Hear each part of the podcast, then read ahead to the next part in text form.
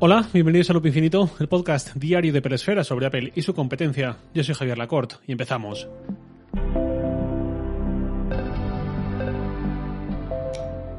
Contrariamente a lo que pueda sugerir este título, mm, esto no significa que esté harto del podcast y quiera descansar de una vez, sino que el título tiene que ver con el Apple Watch. En cualquier caso, este es el penúltimo episodio de este año, si no recuerdo mal, sí, mirando el calendario, porque volveré a principios de enero, el martes 4 de enero concretamente. ¿Es martes? Dejad que lo coteje un momento. Efectivamente, martes 4 de enero. Así que mañana me despediré por este año y volveré el 4 de enero. Lo digo ya por si alguien no escucha el de mañana, que sepa a qué atenerse. Pasando al tema del que sí habla el título. Hace unas cuantas semanas, quizá recordéis un episodio en el que hablaba de un aspecto relacionado con Apple Watch que no me gustaba demasiado, que era un arma de doble filo, de la que me di cuenta con el paso del tiempo, me refería a las tendencias de la aplicación Fitness, eso que sale abajo del todo al entrar a la aplicación, donde Apple muestra varias métricas y compara nuestro promedio de los últimos tres meses con nuestro promedio del último año. Y de esa forma nos dice si nuestra tendencia más reciente es positiva o negativa con respecto a nuestro promedio a largo plazo. En distancia recorrida, en minutos de entrenamiento diarios, en calorías activas quemadas al día, en ritmo corriendo, ritmo caminando, etcétera.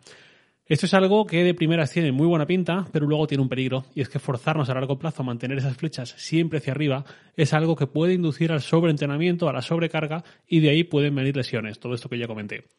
Pues bien, desde entonces hasta ahora esto no ha cambiado lamentablemente, pero en ese tiempo algo que sí ha cambiado es que yo he descubierto una aplicación para iPhone llamada Health to Fit, con el icono blanco y naranja con la silueta de un corazón, que básicamente accede a todos nuestros datos de salud y mediante sus propios cálculos y parámetros los lleva bastante más allá. Sobre todo centrados en la gente que hace algo de deporte.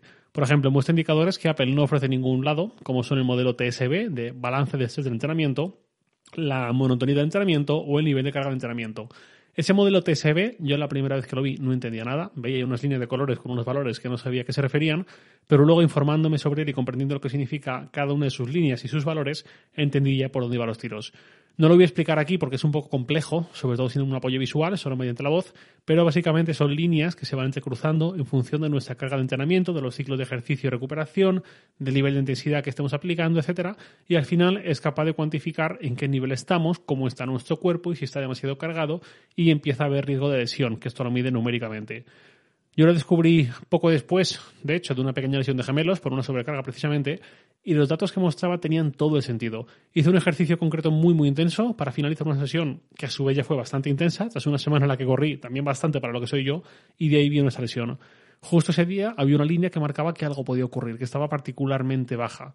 Que luego viendo hacia atrás, porque esta aplicación te deja ver hasta un año atrás, hubo momentos en julio, en octubre, en los que esa línea estuvo bastante más abajo, en una zona de mayor riesgo, pero ahí me libré. Quiero entender por qué haciendo memoria, pero bueno.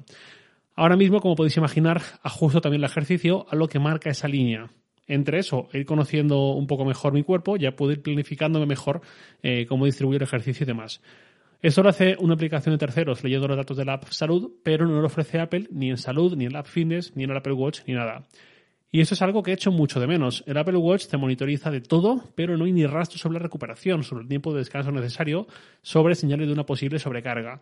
Ayer mismo leí un artículo que también tenía que ver con esto, publicado en CINET, firmado por Lisa Eadichico, en el que contaba cómo había estado probando otros dispositivos, como el anillo Oura o pulsera de Fitbit, que sí tienen en cuenta este punto, que ofrecen puntuaciones de recuperación. Igual que, ni hablemos de Garmin, que además te habla de esto incluso cuantificando en horas concretas el tiempo de recuperación necesario después de una carrera. Y esto es fundamental. Si un día has dormido muy mal o has tenido una sesión de ejercicio que te ha puesto muy al límite, lo último que necesitamos de un dispositivo en torno a la salud es que nos espole para seguir dándolo todo, cuando seguramente es mucha mejor idea descansar, hacer algo muy moderado, muy ligero o directamente parar por un día si es lo que queremos y nos va a ayudar. Y el Apple Watch tiene muchos datos para poder cruzarlos entre ellos y hacer una lectura un poco más inteligente está el ejercicio que hemos hecho. Sabe nuestro peso y estatura si lo hemos rellenado en la aplicación salud o si somos una báscula inteligente. Nuestro género y edad. Sabe cuánto y cómo dormimos si lo usamos para monitorizarnos por la noche, para lo cual recomiendo la aplicación AutoSleep. Sabe la frecuencia cardíaca en todo momento. Sabe la variabilidad de esa frecuencia cardíaca. Sabe cuánto baja esa frecuencia un minuto, dos minutos, diez minutos después del ejercicio. Tiene muchísimos datos como para no usarlo de una forma, pues eso, un poco más inteligente, más activa hacia nosotros. Que por cierto, la variabilidad de la frecuencia cardíaca, la HRV en inglés, sirve más o menos como un indicador de eso que estoy comentando, pero No basta con eso, entiendo. No hay unos valores universales que sirvan tampoco como estándar para comprender nuestra situación. Es un indicador que de hecho creo que sirve para alimentar esa puntuación que todos podemos entender, pero no es una puntuación que sirva por sí misma para este fin. Un argumento que podemos pensar para que Apple no esté haciendo esto es que Apple se quiera blindar, quiera cuidarse en salud ante la perspectiva de decirnos cuándo debemos hacer ejercicio y cuándo no, por si algo falla en esos cálculos o por si nosotros mismos hacemos algo indebido, entre comillas, vienen lesiones y así pues evitar situaciones de miles de denuncias por parte de propietarios de una Apple Watch Apple o algo así. Eso es algo que ya suelen hacer, ya suelen blindarse, simplemente ofreciendo una especie de descargo de responsabilidad. Por ejemplo, para la función del electrocardiograma, que es algo bastante más delicado, te dice una y otra vez que esto no es un dispositivo médico, que el resultado lo cojas con pinzas y que en cualquier caso de duda, de anomalía, cualquier cosa, al especialista, al profesional, etcétera. Pues algo así. También lo mismo creo que con la saturación de oxígeno. No pasaría nada por decir Nuestros cálculos indican que tu tiempo de recuperación es de tantas horas, tantos días, o que estás al 50%, al 70%, al 100%, escucha tu cuerpo, lo que sea. Una queja común respecto al Apple Watch en el contexto deportivo es que su aplicación nativa se queda muy corta. Sirve muy bien para quien quiere empezar, ¿no? empezar a correr, empezar a salir con la bici, etcétera, pero una vez tienes una cierta forma y ya quieres mejorar específicamente, no hay forma de, por ejemplo, programar series. O sin ir más lejos, puedes iniciar un entrenamiento corriendo, pero en la lista de deportes no puedes indicarle que vas a hacer trail, que vas a correr por montaña, donde los tiempos ya son muy distintos, donde es normal ir mucho más lento, en algunos tramos incluso andando, porque vas muy en vertical, el terreno es muy complicado, y como no lo hay, solo puedes decirle que vas a correr y entre mezclas las estadísticas, yendo por montaña, correr de asfalto, y eso al final distorsiona mucho esos valores. Estoy de acuerdo con esas quejas, sobre todo con la segunda, con la de abrir la lista a más deportes específicos todavía. Con la primera, no me parece tan mal que la aplicación nativa sea un iniciador y que cuando quieras profundizar ya vayas a por aplicaciones más específicas. Pero lo que sí echo de menos definitivamente es alguna forma de indicarnos cuándo estamos a tope, cuándo no estamos tan a tope y cuándo es momento de descansar. Obviamente todos mm, sabemos si nos duelen un poco las piernas o si tenemos agujetas en exceso o si el gemelo nos está haciendo un poco de daño eh, al apretar, pero no está de más que un dispositivo con tantos datos, tan inteligente, etcétera, nos ofrezca ese indicador como recordatorio o como un complemento para tener cuanta más información mejor. En lugar de eso tenemos lo que comentaba al principio, tendencias que al final lo que te inducen es a estar siempre a tope, a ir siempre arriba, que quizás no sea lo más razonable por muy bien intencionado que sea. Lo estamos viendo en otras empresas metidas en la monitorización física. Apple tiene el liderazgo absoluto en relojes inteligentes, solamente Xiaomi le tose con pulseras, no relojes que cuestan además 10 o 15 veces menos que lo que cuesta un Apple Watch, y que personalmente tengo serias dudas de que su cuota de mercado equivalga al parque acumulado de dispositivos, ¿no? de esas pulseras, porque he visto muchos casos de gente que la escena y a los tres meses, a los seis meses, al año, ya está en un cajón olvidado para siempre. Apple tiene también liderazgo en calidad, en mi opinión, sobre todo como fabricante de un reloj inteligente generalista. Los Garmin, por ejemplo, son idóneos para corredores de muy buen nivel. Luego hay relojes mecánicos eh, con función de reloj inteligente que a día de hoy lucen mucho mejor para quien requiere esa cierta etiqueta, ese toque clásico. Y también hay relojes que tienen más funciones específicas de salud o ofrecen indicadores como el que estoy comentando que echo de menos. Pero para mí el Apple Watch está justo en el centro de esa intersección entre un reloj para quien quiera hacer deporte con él o vigilar su salud, los que quieren un reloj un poco más generalista de notificaciones, mini aplicaciones y demás, y los que quieren un reloj que tenga también ese componente de estilo, gracias en el caso del Apple Watch, a poder cambiar con facilidad tanto la esfera como correas y haber mucha variedad. Sin embargo, y pese a este liderazgo, Apple no lidera igual ciertos aspectos de lo que debe ser un reloj inteligente, que insisto, para mí es el mejor del mercado, con diferencia, solo que no es perfecto y hay cosas que creo que es justo pedírselas. En el pasado, Nike hacía pulseras de actividad, muy famosas en su momento, 2012-2013, y desarrolló un indicador propio llamado Nike Feel, Nike Fuel, que era un número de cuatro dígitos, si no recuerdo mal, mil y pico, dos mil y pico, tres mil, que servía de indicador único para monitorizar nuestro estado de una forma básica, combinando varios indicadores. Que eso básicamente multiplicaba nuestras calorías quemadas de forma activa por un coeficiente extraído con nuestro género, peso, estatura, etc.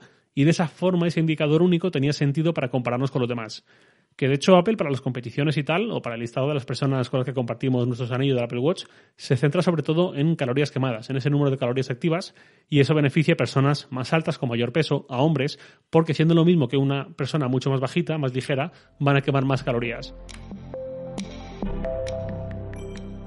Que de hecho esto creo que también lo he comentado alguna vez. Recuerdo una vez salir a caminar un día al campo con mi hermana, un rato, y al acabar ella decirme, yo he quemado tanto según el Apple Watch, ¿y tú? Y yo había quemado más y me dijo, ¿cómo es posible? Pues porque yo soy hombre, no mujer, soy más alto que ella y eso también influye en las calorías que quemamos, ¿no? Además de otros factores. Entonces la solución de Nike para homogeneizar hacía posible esa comparación muy sencilla. Lo mismo, o algo así parecido, creo que estaría muy bien, ya no solo para llevarlo tal cual al Apple Watch, sobre todo para quien hace competiciones con otros, sino también para esa recuperación, ese indicador único, ese valor que combina muchos otros valores adecuadamente tratados que nos explique nuestro momento de forma según los parámetros que maneja gracias al reloj. En definitiva, que nos dé más contexto, y ya no solo para la recuperación, que me parece lo más urgente, sino también en general. El Apple Watch es una fuente de datos impresionante sobre nosotros, sobre nuestro cuerpo. Eso es algo que dije en el primer episodio de Loop Infinito en septiembre de 2019. Lo ideal es extraer patrones, analizar y contextualizar toda esa información para que nos sea realmente útil y no solamente mostrarnos datos brutos que la gran mayoría de nosotros pues tenemos poco que hacer con ellos. La aplicación que comentaba antes, eh, Health to Fit, se esfuerza en hacer algo así, también tiene muchas limitaciones, pues Apple bien podría profundizar más en ese sentido, sobre todo cuando ya llevamos casi siete años con el reloj en la muñeca. He terminado con toda esta perorata, pero antes de despedirme os haré la pregunta de un oyente que quizás os venga bien a quienes seáis bendecidos con un Apple Watch en estas navidades. La pregunta es de Daniel Martínez, que me, en Twitter es arroba danmargar90, y me dice, hola Javier, ¿cómo estás? ¿Hasta qué punto es importante una carcasa y o un cristal protector para un Apple Watch. Me acaban de regalar por mi cumpleaños mi primer Apple Watch y me lo recomendaban en tienda. Reconozco que mi reloj actual se ha llevado algún golpe esquinero, pero 30 euros que me piden por el cristal me ha chocado. Gracias, un saludo y felices fiestas. Pues muchas gracias a ti, Daniel, eh, y feliz cumpleaños. En primer lugar, es normal que en una tienda te recomienden ese accesorio. Es igual que me recuerda mucho eso siempre a una famosa cadena de zapaterías donde vas a por unas zapatillas y te intentan colar las zapatillas y unos cordones extra y un hidratador para la piel y un gel de limpieza y no sé qué cosas, pues es normal, ¿no? Su interés es venderte cuantas más cosas mejor. ¿Es necesaria esa protección para el Apple Watch? Pues la respuesta es muy personal, depende de cada uno. Yo puedo decirte que nunca, ni un solo día, he llevado una protección en el reloj, ni cristal, ni carcasa, ni nada, en seis años y medio que estoy con él, y nunca le ha pasado nada. Alguna vez he llevado un golpe y tal, pero por suerte siempre ha salido intacto. Otra gente tiene experiencias peores y han visto el reloj destrozado por un mal golpe. Y esto creo que depende tanto del estilo de vida de cada uno, ¿no? La cantidad de veces que expongamos el reloj a situaciones de riesgo, como de la inercia un poco que lleve cada uno en cuanto a romper cosas involuntariamente. Por ejemplo, yo trabajo desde casa, no tengo hijos, tengo un ocio estándar y en el deporte que hago no suele haber tampoco riesgo de caída ni cosas así, muy mal se tendría que dar. De hecho, yo tengo la suerte de que desde 2008, 2009, que estoy con el iPhone, todos estos años, en todos los iPhone que he tenido, nunca he roto una pantalla de iPhone por suerte.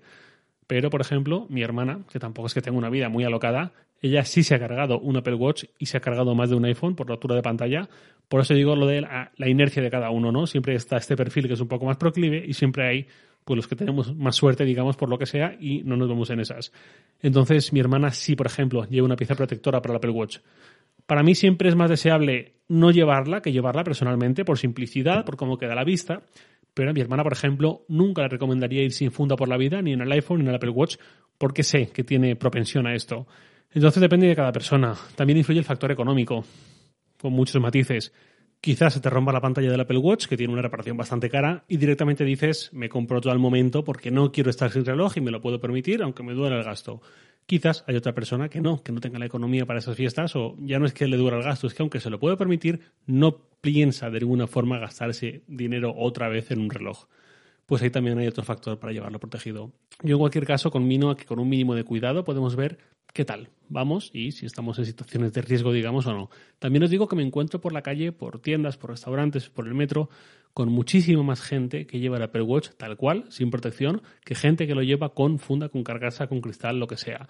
Es más, creo que es raro ver gente que lleve el iPhone sin funda, es poca gente la que veo con el iPhone sin funda, pero en cambio parece muy natural llevar el Apple Watch tal cual, por si alguien le sirve para pensar sobre ello. Y ahora sí, nada más por hoy. Lo de siempre, os leo en Twitter, arroba jlacort, y también podéis enviar un mail a lacort.sataka.com. Loop Infinito es un podcast diario de Peresfera, publicado de lunes a viernes a las 7 de la mañana, hora española peninsular, presentado por un servidor, Javier Lacort, y dado por Santi Araujo. Un abrazo y hasta mañana.